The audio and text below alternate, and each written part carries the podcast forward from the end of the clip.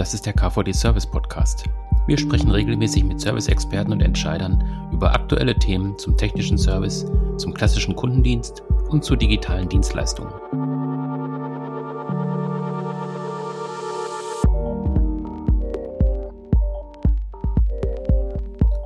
Das ist eine neue Folge des KVD Service Podcast und wir sprechen heute über das Verhältnis von After Sales Service und technischer Dokumentation.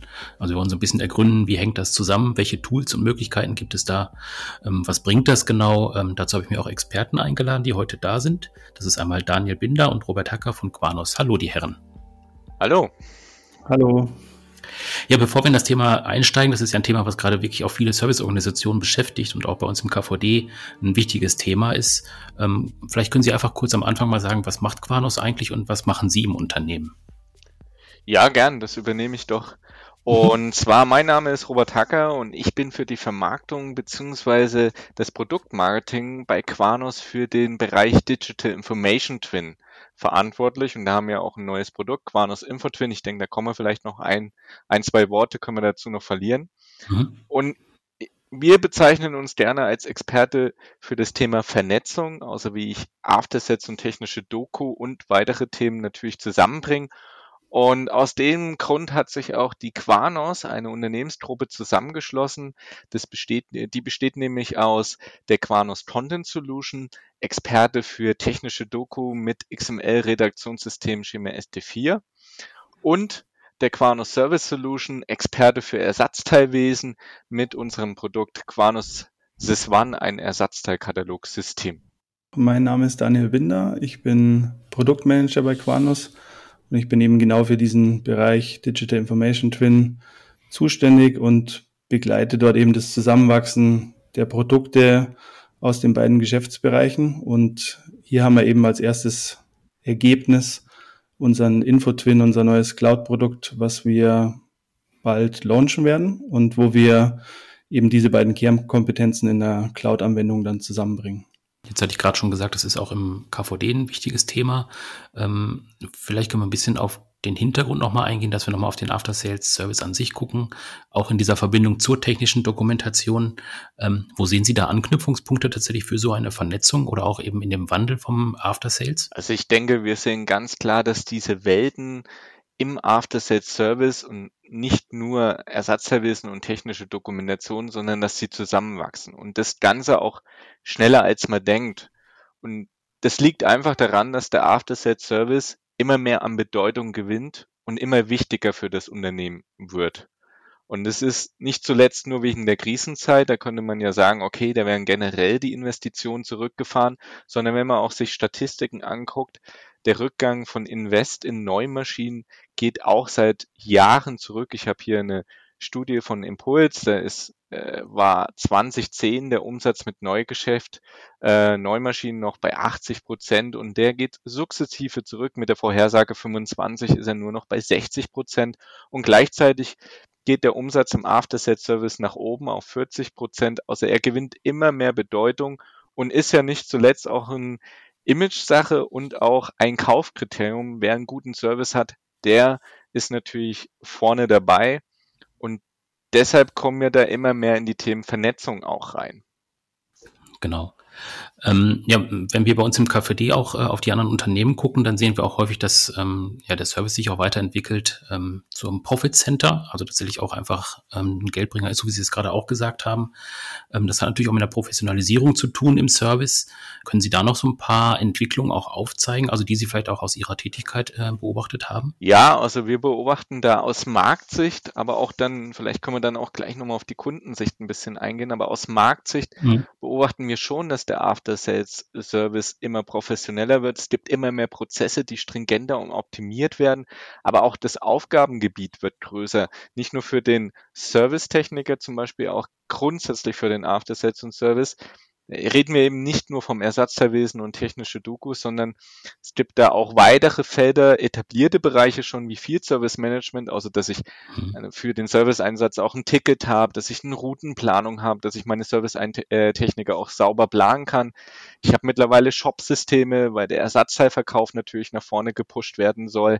Es gibt weitere Prozesse für Content Delivery, aber auch in den letzten Jahren oder Monaten oder auch heiße Themen gerade sind IIoT oder auch CMMS, Wartungsmanagementsysteme, die da natürlich eine Rolle spielen in diesen Aufgabengebiete. Das heißt, es erfordern, es werden immer mehr Softwaresysteme, die da unterwegs sind, die natürlich Daten ausspucken.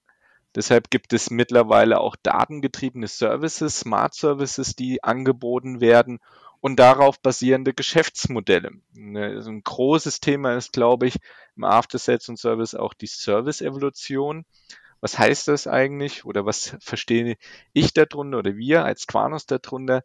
Ähm, früher hat man das Produkt gehabt und dann hat man sukzessive dazu Services angeboten. Die konnte man sich einzeln dazu buchen, einzeln dazu kaufen. Und jetzt entsteht so eine Entwicklung, dass im Prinzip man kauft den Service und das Produkt als Mittel zum Zweck kommt mit im Service. Und das ändert natürlich den After Sales äh, und Service von der Art und Weise, wie er funktioniert, wie er finanziell auch funktioniert. Also wir entwickeln uns da von CAPEX zu OPEX letztendlich für denjenigen, der das, die Maschine dann kauft.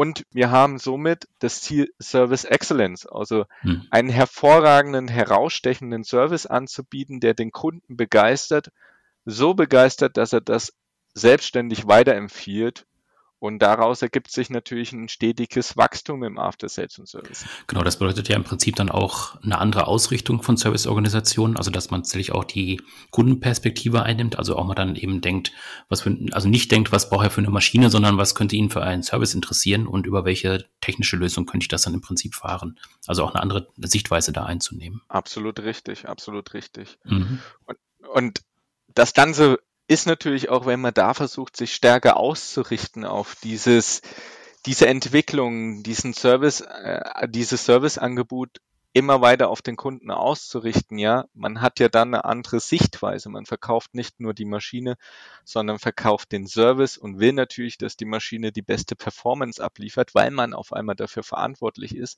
Und somit kommen ja auch immer mehr Systeme in den Einsatz, um das zu überwachen, um äh, die Wartung, Reparatur, Instandhaltung auch zu gewährleisten. Am besten wenig Ausfall. Es entstehen immer mehr Prozesse und damit auch immer mehr Daten, Daten, Daten. Mhm. Ich war letzte Woche auf dem Maschinenbaugipfel und neben den Pains, äh, die immer kommen, Energiekrise oder die jetzt aktuell sind, ja. ist so ein Thema auch Daten, Daten, Daten. Wir generieren Daten, Daten, Daten im Maschinen- und Anlagenbau. Was machen wir eigentlich mit den Daten? Wo geht's hin? Und es wurde auch klar, dass da Datensilos entstehen, Prozesssilos, die wiederum die Produktivität schmälern, was konträr zu der Situation ist, wo wir gerade sind, die Komplexität steigern und das gleichzeitig beim Fachkräftemangel, den wir da natürlich haben. Nicht nur, dass sich die Aufgabengebiete für einen Servicetechniker auch sehr ähm, entfalten, sondern wir haben auch nicht die Leute da, um das Ganze alles abzudenken.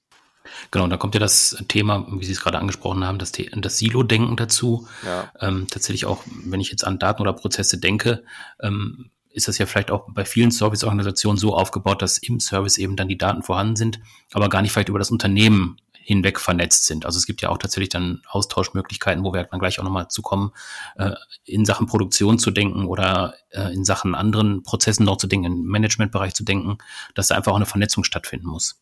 Absolut, da gebe ich Ihnen vollständig recht. Und das ist genau der Punkt, äh, den wir uns bei Quanos aber den auf die Fahne geschrieben haben, aber den wir natürlich auch beim After Sales und Service sehen. Also er muss eine hohe Excellence, eine hohe Performance leisten. Gerade jetzt in den Krisenzeiten ist das ein wichtiges Standbein. Aber dafür müssen halt auch alle Rädchen ineinander greifen, die da im After Sales Service unterwegs sind. Mhm. Und deshalb ist es unabdingbar, eine starke Vernetzung der Systeme, der Prozesse und vor allem der Daten zu haben, also die Daten zu konsolidieren, zu harmonisieren, zu verknüpfen, um daraus Erkenntnisse gewinnen zu können, die dann natürlich das Business wieder stark wirksam machen. Und äh, wie vorhin schon angekündigt, das haben auch die Kunden in der Realität schon erkannt und äußern da auch bei uns, gegen, uns gegenüber immer wieder Bedarf in die Richtung. Ähm, jetzt haben wir in der Theorie schon von Datensilos aufbrechen gesprochen. Ähm, haben Sie da auch vielleicht ein Beispiel für uns mal, also wie man das so sich exemplarisch auch vorstellen kann? Ja, also wenn man da einfach mal eine Wartung anschaut, wie die so funktioniert und mal ganz auf High Level, ja, der Servicetechniker muss zur Maschine und will die jetzt warten. Mhm. Und da hat er natürlich eine Vorbereitungszeit, er hat eine Durchführungszeit und er hat eine Nachbereitungszeit. Und wenn ich mir da angucke, wo er Daten ziehen muss, wo er Daten verknüpfen muss, also er braucht Ersatzteilinfos. Das ist schon mal ein System. Er braucht ein zweites System, wo äh, die Wartungsanleitung, außer wie er das Ganze machen muss, durch, äh, beschrieben ist letztendlich. Er hat dann den Wartungsmanager, wo die Personen, die Intervalle drin sind, die eine Maschine warten können, in welchem Zyklus die gewartet werden muss und so weiter. Und dann gibt's auch noch das Ticketsystem, wo der Serviceeinsatz ist, wo er das dokumentiert, wo drin steht, welche Maschine, wo er die Materialbestellung etc. und so weiter hat. Und das Ganze muss er zusammenbringen, damit er einen effektiven Serviceeinsatz kriegt.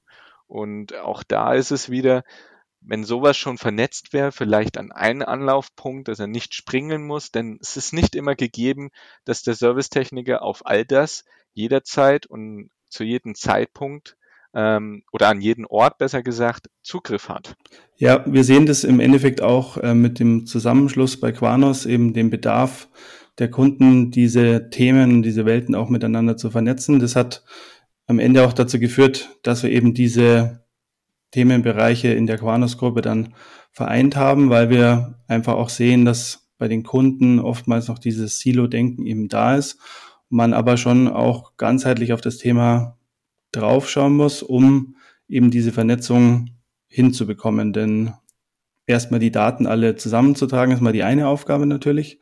Aber dann, um diese Vernetzung ähm, zu schaffen, muss man sich dann schon in den einzelnen Teilbereichen nochmal äh, in die Augen schauen und muss auch abteilungsübergreifend äh, zusammenarbeiten. Und äh, genau das äh, versuchen wir jetzt auch mit unserem Produkt, mit dem Infotwin sozusagen anzugehen und unsere Kunden dabei an die Hand zu nehmen, diesen, diesen Schritt zu gehen.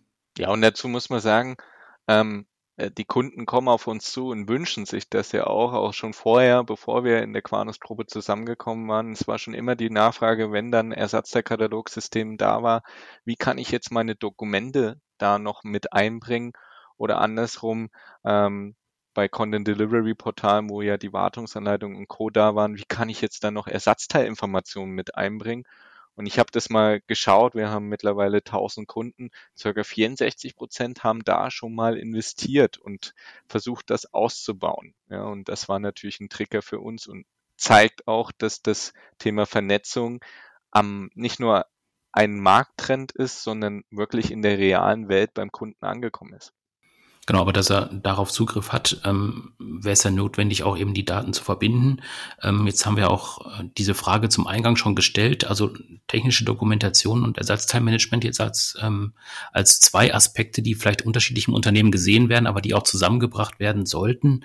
Ähm, vielleicht können wir da jetzt so ein bisschen einsteigen, wo Sie aus Ihrer Sicht mal so beschreiben, ähm, wie ist das überhaupt möglich? Also mit welchen Tools kann man das machen oder was müssen auch für Voraussetzungen geschaffen werden in Unternehmen, äh, um das auch umzusetzen. Also ich denke jetzt auch wieder an Prozesse, aber auch an Mitarbeitende, die da aktiv sind, die auch umdenken müssen. Auch das Thema, was Sie vorhin gesagt haben, Servitization, also der Vertrieb auch nochmal anders gedacht ist. Ähm, wie kann man das tatsächlich dann auch zusammenführen? Genau, wenn wir vielleicht nochmal gucken, auch wo kommen diese Themen eigentlich her, dann äh, haben wir aus der Historie eben gesehen, dass es unterschiedliche Bereiche im Produktlebenszyklus eben betrifft. Die technische Doku beispielsweise kommt eher aus gesetzlichen Vorgaben, eben in den Maschinenrichtlinien, die vorschreiben, eine Dokumentation muss äh, mit der Maschine eben ausgeliefert werden. Wohingegen das Ersatzteilmanagement natürlich, wie wir es vorher auch äh, schon gehört haben, getrieben wird äh, von den Umsatzsteigerungen, die dort erzielt werden und das eben Jahr für Jahr immer weiter steigt. Und wenn wir bei den Kunden aber auch so in die verschiedenen Abteilungen reinhorchen und auch zu Beginn bei Quanos, als wir uns mit diesem Thema dann äh, intensiver eben auseinandergesetzt haben, dann stellt man fest, dass diese Sicht auf die technische Dokumentation und die Sicht auf die Ersatzteilinformationen vereinfacht gesagt ähm, sein kann. Die Dokumentation sieht einen Ersatzteilkatalog eben als Dokumententyp, wohingegen äh, die Ersatzteilmanagementabteilung sagt, eine Dokumentation ist nur eine PDF-Datei. Und das kann man natürlich oberflächlicher zu betrachten, aber es wäre einfach zu einfach gedacht. Und wenn man in die Themen dann eben tiefer eintaucht, dann stellt man fest, dass dort eben sehr komplexe Prozesse ähm, am Laufen sind, ähm, die dann eben auch betrachtet werden müssen, um diese Welten auch miteinander zusammenzubringen. Hm. Wie kann man das jetzt konkret sich vorstellen? Also wo sehen Sie da Überschneidungen? Ähm, Im Prinzip gibt es auch hier wieder unterschiedliche Schwerpunkte, wo der Ersatzbereich wirklich sich auf den Verbauzustand fokussiert, also welche Teile, welche Komponenten sind in der Maschine verbaut. Wir sprechen da von einem Erst-Bild-Zustand, also wie ist die Maschine gefertigt worden und im Idealfall dann noch ein S-Maintain-Zustand, also sämtliche Umbauten, Retrofits, die dann äh, im Lebenszyklus der Maschine durchgeführt werden, die auch wieder zurück an den Hersteller zu übermitteln, sodass diese Ersatzteilinformationen dann möglichst eben diesem Verbauzustand auch entsprechen. Und das ist eben dann wichtig für den Techniker, dass er dann auch fehlerfrei bestellen kann. Je höher dort natürlich die Abweichung ist, desto mehr Potenzial ist dann auch da, dass es zu Fehlbestellungen und Fehlern kommt. Die Doku wiederum ähm, versucht natürlich auch, was den Aufwand und dieses Änderungsmanagement anbelangt, diese beschreibende Dokumentation eher allgemein zu beschreiben. Das heißt, hier wird jetzt eben nicht konkret auf ein Teil mit einer Materialnummer zum Beispiel Bezug genommen, sondern dort wird ein Motor erwähnt und in dem Kontext, in dem ich mich befinde, ähm, weiß ich dann, oder so ist die Annahme, äh, was für ein Motor gemeint ist und was ich dort zu tun habe. Und wir kennen das alle, glaube ich, aus der Betriebsanleitung, zum Beispiel im Auto, wenn man die aus dem Handschuhfach mal rausnimmt und da ein bisschen durchblättert, dann sind ja viele Autos auch mit verschiedenen Zusatzpaketen ausgestattet und da findet man immer wieder Beschreibungen zu Funktionen, die eben nur in bestimmten Paketen enthalten sind. Und ähm, so wird oftmals eben, um den Aufwand hier zu reduzieren, die Dokumentation dann eben so eine Art äh, 150 Prozent Sicht gemacht. Und dann obliegt es natürlich dem Anwender am Ende zu bewerten, ist jetzt diese Komponente bei mir tatsächlich verbaut oder eben nicht. Und auch das ist wieder dann eine Fehlerquelle, die ähm, zu Problemen führen kann. Und erst wenn man diese beiden Welten dann zusammenbringt und aus dieser allgemeinen Beschreibung mit diesem konkreten Verbauzustand diese Mehrwerte dann generiert, ähm, kann man den Anwender dann möglichst gut an die Hand nehmen. Mhm. Jetzt haben Sie ja vorhin schon davon gesprochen, das sind jetzt vielleicht zwei Bereiche, die auch so aus Unternehmenssicht relativ weit auseinander liegen, vielleicht auch aus Managementsicht unterschiedlich gesehen werden. Wenn man das jetzt zusammenführen möchte, ähm, welche Hürden sehen Sie da oder auch welche Stolpersteine liegen da ähm, für Unternehmen? Ja, wir sehen, dass eben hier auch in den Unternehmen schon oftmals noch sehr in Silos gedacht wird und das Ganze steht und fällt dann natürlich auch mit der Datenqualität und ähm, dem, dem Zustand, wie sehr hat sich das Unternehmen auch damit bereits auseinandergesetzt. Also ist mir diese Herausforderung sozusagen bewusst und ich versuche schon daran zu arbeiten. Äh, wir kennen es alle, man hat unterschiedliche Systeme im Einsatz, man hat über viele Jahre Daten vielleicht über mehrere Systeme migriert und so entsteht dann eben über die Laufzeit auch eine unterschiedliche Qualität an Daten. Am Ende wollen wir natürlich die Möglichkeit schaffen, dass wir dann auch in der Bedienung, sage ich jetzt mir, in der Applikation den Anwender möglichst über Links und Vernetzungen eben von einem relevanten Teil zu einem Kapitel zum Beispiel führen oder auch zurück eben, wenn er über das Kapitel einsteigt, ihm auch die relevanten Komponenten und Bauteile dann in dem Verbauzustand äh, dann auch mit anzeigt. Aber das geht natürlich auch nur, wenn die Datenbasis das entsprechend zulässt. Mhm. Das heißt, wenn Sie sich konkret jetzt mit einem Unternehmen beschäftigen, ähm, das eben tatsächlich auch diese Bereiche zusammenführen möchte, ist es dann schon so, dass Sie tatsächlich erstmal auf das Unternehmen an sich gucken. Also wie ist das Unternehmen an sich aufgebaut, auch strukturiert? Sie haben vorhin äh, von den Prozessen auch gesprochen und auf der anderen Seite tatsächlich auch auf die Datenqualität erstmal zu gucken. Genau, man muss im Endeffekt erstmal das Bewusstsein dafür schaffen, dass eben hier ein Mehrwert generiert werden kann und nicht jede Abteilung jetzt in ihrem Silo-Denken eben weiter vor sich hin arbeitet. Und um das Ganze möglichst effizient zu machen, ähm, arbeiten wir eben mit Metadaten und das Ziel ist, so eine Art Mapping zu machen. Also ich muss irgendwo auf der Seite der Ersatzteilinformationen und auf der Seite der technischen Doku eine Verlinkung eben herstellen. Und da gibt's verschiedene Ansätze, die Ansätze, die man wählen kann. Und ähm, der einfachste Ansatz wäre jetzt mal so eine Art direkte Verlinkung. Nehmen wir beispielsweise mal eine, Artikel, eine Artikelnummer.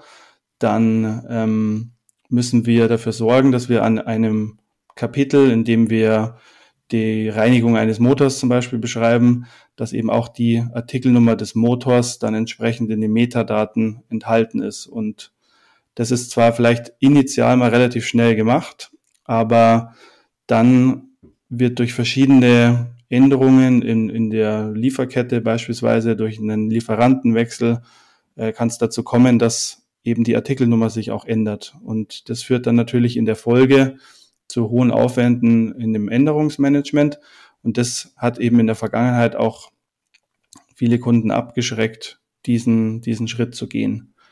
Und äh, um, um hier, sage ich jetzt mal, eine, eine bessere Lösung auch anbieten zu können, haben wir jetzt im, im Rahmen des Infotwins eben uns da intensiv auch nochmal mit auseinandergesetzt. Wir haben in unserer Beta-Phase auch mit den Kunden dann Konzeptworkshops gemacht, in dem wir wirklich tief mal in die Thematik reingeblickt haben, auch von den Kunden die Impulse geholt haben, wo sind denn äh, wichtige Links, die gesetzt werden für die Servicetechniker, für das Personal und sind dort jetzt eben zu einer Möglichkeit gekommen, wie wir über indirekte Verlinkungen eben eine Möglichkeit schaffen, ähm, verschiedene Parameter, nenne ich es jetzt einfach mal, zu definieren, mit denen ich auf die beiden Welten dann auch zeigen kann. Vielleicht auch nochmal mit einem Beispiel, wenn wir jetzt nochmal diesen Motor nehmen, dann äh, wäre es eben das Ziel zu überlegen, okay, dieser Motor hat einen Teiletyp vom Typ Getriebemotor und hat vielleicht eine Ausgangsleistung von 180 Watt, die ähm, gewährleistet werden muss. Und jetzt obliegt es eben dem technischen Redakteur jetzt zu sagen, okay, ich definiere jetzt, ich möchte aus dieser Beschreibung der Motorreinigung jetzt auf einen äh, Motor verweisen vom Teiletyp Getriebemotor und der Ausgangsleistung 180 Watt. Und im Zugriff dann später durch den Anwender, der im Infotwin dann über die Maschine quasi in diese Dokumentation einsteigt, haben wir dann eben noch einen weiteren Parameter, die aktive Maschine.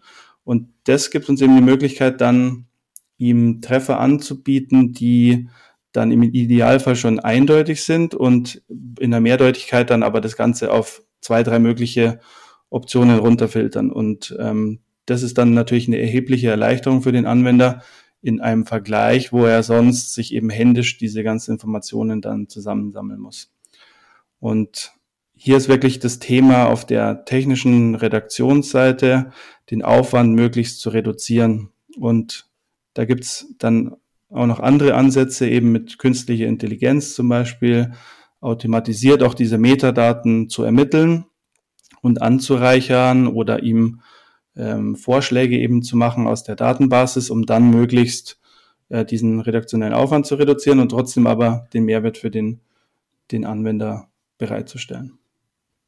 Jetzt haben Sie ja gerade von künstlicher Intelligenz gesprochen. Ähm, vielleicht können wir da noch ein bisschen mehr ins Detail gehen, weil mich jetzt ein bisschen auch interessieren würde, ähm, mit welchen Methoden Sie auch tatsächlich dann arbeiten, an welchen Ideen Sie auch arbeiten. Ähm, können wir da noch ein bisschen mehr in die Tiefe gehen? Ja, wir haben da eben einen Partner plus Meta, die mhm. haben zusammen mit uns ähm, sogenannten AI Cube entwickelt. Das ist eine Komponente, die eben in dem Redaktionsumfeld zum Einsatz kommt, die analysiert sozusagen den Inhalt der entsprechenden Kapitel und schlägt dann eben automatisiert passende Metadaten vor. Der Anwender hat dann immer noch die Möglichkeit, die halt zu prüfen und auch zu entscheiden, ist es jetzt richtig. Diese Korrekturen, die man dann dort äh, vornimmt, können dann auch wieder in diese Datenbasis mit einfließen, um so diese automatischen Vorschläge mit der Zeit dann auch zu verbessern. Und äh, ich denke, das ist ähm, ist ja so ein Buzzword KI mhm. mittlerweile, wo man überall hört. Ähm, und ich glaube, man darf das Ganze nicht über einen Kamm scheren, sondern man muss wirklich gezielte einzelne Anwendungsfälle sich rauspicken. Und das wäre jetzt hier so ein konkreter Anwendungsfall, der jetzt erstmal nicht spektakulär klingt, aber der natürlich dem Redakteur an der Stelle mitunter ähm, eine erhebliche Erleichterung schon mal darstellt und ähm, mit dem Dazulernen und ähm, der Verbesserung über der Zeit ähm, wird dann der, der Aufwand auch dort an der Stelle entsprechend reduziert. Mhm. Gibt es weitere Felder, an denen Sie gerade arbeiten? Was wir sehen eben ist, dass aus der technischen Dokumentation eben ein, ein sehr großer Teil ähm, bestehend in einem Betriebsanleitung beispielsweise aus, aus Servicetätigkeiten besteht. Mhm. Das heißt, wir haben hier Schritt-für-Schritt-Anleitungen, wo in den verschiedenen Lebenszyklen der Maschine schon bei der Inbetriebnahme, in der Bedienung, in der Wartung, Entsorgung eben Tätigkeiten durchgeführt werden müssen. Und ähm, dadurch, dass wir jetzt mit dem Infotwin auch die Möglichkeit haben, eben auf all diese Daten aus dem Ersatzteilwesen und der technischen Doku zuzugreifen, äh, möchten wir jetzt eben für diese Servicetätigkeiten so einen geführten Assistenten bereitstellen, der es eben ermöglicht, diese Schritt-für-Schritt-Anleitungen nochmal zu extrahieren aus dieser klassischen technischen Dokumentation und das Ganze dann auch noch anreichert, um alles, was der Techniker eben braucht, um diese äh, Reparatur, sage ich mal, durchzuführen oder diese Wartung durchzuführen. Und dazu zählt beispielsweise äh, zählen Verschleißteile, Betriebsmittel, die ich dafür brauche oder eben auch Werkzeuge, die ich für diese Tätigkeit brauche. Und dann hat er eben alles zusammen in einer Übersicht, hat die Möglichkeit dann auch über die weiteren Funktionen dann diese Teile zu bestellen und sich nochmal über diesen Verbauzustand zu informieren und so dann ähm, deutlich unterstützt wird bei dieser Durchführung der Tätigkeiten, wo er teilweise ähm, Stand heute dann auch noch mit äh, ja, Papier und Stift arbeitet und da äh, in einigen Bereichen noch nicht viel digitalisiert ist. Ich hatte ja in der Einleitung gesagt, dass ähm, wir uns im KVD auch relativ viel mit dem Thema beschäftigen, einfach weil auch viele Unternehmen tatsächlich in diese Richtung denken. Ähm, jetzt sind Sie ja noch mal näher dran am Markt. Können Sie da vielleicht noch mal so eine Perspektive uns sagen, ähm, wie ist tatsächlich der aktuelle Stand am Markt? Also wie beschäftigen sich die Unternehmen damit? Ähm, wie weit ist tatsächlich auch dann die Entwicklung in den Unternehmen bis jetzt äh, vorangeschritten? Ja, also wir sehen eben diese Vernetzung dieser beiden Welten jetzt natürlich aus, aus unserem Quanus-Fokus, mhm. aber dann auch in dem ja. zweiten und dritten Schritt, ähm, wie Robert Hacker vorher auch schon gesagt hat, in den anderen Themen im After Sales and Service. Auch hier stellt sich dann immer wieder eben die Herausforderung, wie kann ich die Anwender äh, möglichst flüssig, sage ich jetzt mal, durch deren Prozesse durchleiten und eben nicht in den Zustand kommen, wo ich mit unterschiedlichen Tools, Berechtigungen und Arbeitsweisen dann schnell äh, an die Grenzen stoß. Und ich glaube, hier ähm, müssen wir einfach auch nochmal ein bisschen Verständnis schaffen, eben, dass diese Themen auch gemeinsam gedacht werden müssen. Ähm, weil die Verbreitung jetzt noch nicht so da ist, wirklich auch in den Abteilungen hier übergreifend zu arbeiten. Und das muss natürlich auch Hand in Hand gehen, ähm, um eben diese Silos auch loszuwerden und dann übergreifend dafür zu sorgen, dass eben, was diese Metadaten, diese Stammdaten anbelangt, dann ja die Datenqualität immer weiter gesteigert werden kann. Und ich glaube, dass wir mit dem Infotwin jetzt eben eine Lösung auch haben, die dann auch das Potenzial äh, sehr gut aufzeigen kann und die Firmen dann auch dabei unterstützt, eben diesen Schritt in der Zukunft dann zu gehen. Ja, das würde ich auch so sehen, dass die Serviceorganisationen sich noch mal ein bisschen werden bewegen müssen, gerade auch was die Vernetzung von After Sales und eben der technischen Dokumentation angeht. Herr Binder, Herr Hacker, vielen Dank für heute soweit. Ähm, schön, dass Sie sich die Zeit genommen haben, waren spannende Informationen dabei. Wer sich weiter informieren möchte, wir packen auch nochmal entsprechende Links in die Show Notes, da kann man sich weiter informieren oder eben auch Herrn Binder oder Herrn Hacker einfach ansprechen. Bei LinkedIn zum Beispiel sind beide zu finden. Einfach Kontaktaufnahme oder eine kurze Nachricht schicken. Da können Sie sich dann weiter informieren. Für heute vielen Dank und bis zum nächsten Mal.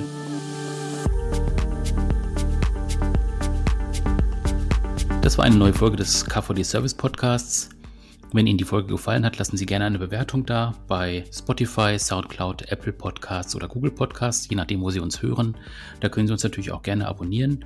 Und wenn Sie weitere Informationen zum Verband haben möchten oder auch zum Podcast, dann klicken Sie sich einfach rein bei service-verband.de. Da gibt es auch eine Übersicht über alle aktuellen Podcast-Folgen, die wir bisher produziert haben. Hören Sie mal rein, wir freuen uns auf Ihr Feedback. Bis dann, tschüss!